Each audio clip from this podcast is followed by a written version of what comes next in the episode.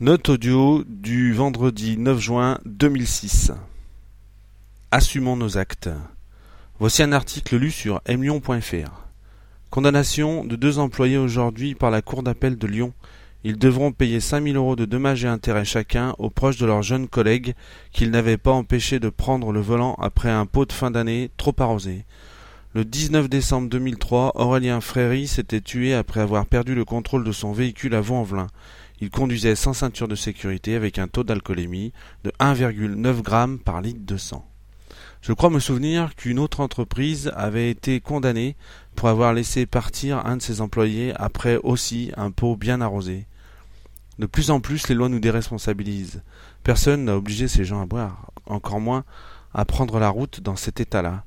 Chacun doit avoir une démarche responsable et assumer ses actes. Tu bois, tu prends ta voiture, tu te vautres, c'est ta responsabilité et uniquement la tienne. Ne va pas chercher la loi pour mettre la faute sur d'autres.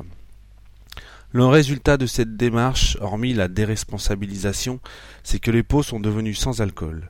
Oh bien sûr, une table jonchée de boissons sans alcool, couleur fluo, c'est plus joli, mais l'ambiance est aussi sans alcool, austère et triste. Je ne fais pas ici l'apologie de l'alcool, mais vous avouerez quand même qu'au bout de deux verres d'alcool, et pas plus, on est plus détendu et plus à même de mettre un peu d'ambiance.